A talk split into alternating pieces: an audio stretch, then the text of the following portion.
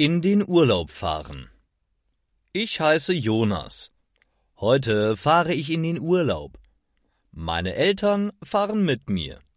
Wir fahren mit unserem Auto zum Flughafen. Das Auto ist groß und blau. In dem Auto sind viele Koffer.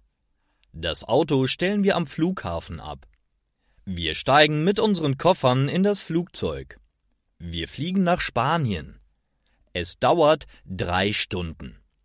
In Spanien ist schönes Wetter. Unser Hotel liegt direkt am Meer. Es ist schön blau. In Spanien ist es sehr heiß. Wir gehen alle schwimmen im Meer. Das Wasser ist angenehm kühl. Ich werfe mit meinem Vater einen Ball.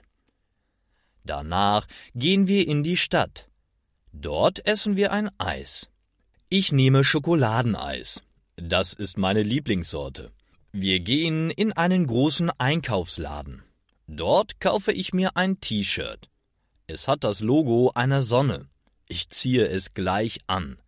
Danach gehen wir in eine Pizzeria essen. Ich nehme eine Pizza mit Salami. Nun ist es dunkel.